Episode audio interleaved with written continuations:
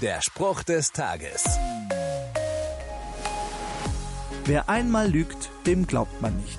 Das meint ein Sprichwort und erklärt, wie Misstrauen entstehen kann, wenn jemand nicht zu seinem Wort steht. Andersrum gilt es aber auch. Wer hält, was er verspricht, wirkt vertrauenswürdig. Auf ihn ist Verlass. Gott ist da die unangefochtene Nummer eins. Über tausende Jahre hinweg hat er sein Wort gehalten und nicht einmal gebrochen. Der Apostel Paulus schreibt, das Wort, das uns Gott durch Engel verkündete, hat sich immer als wahr erwiesen.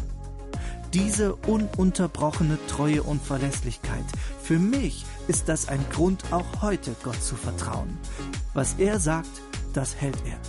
Was er verspricht, das tut er. Der Spruch des Tages steht in der Bibel. Bibellesen auf bibleserver.com.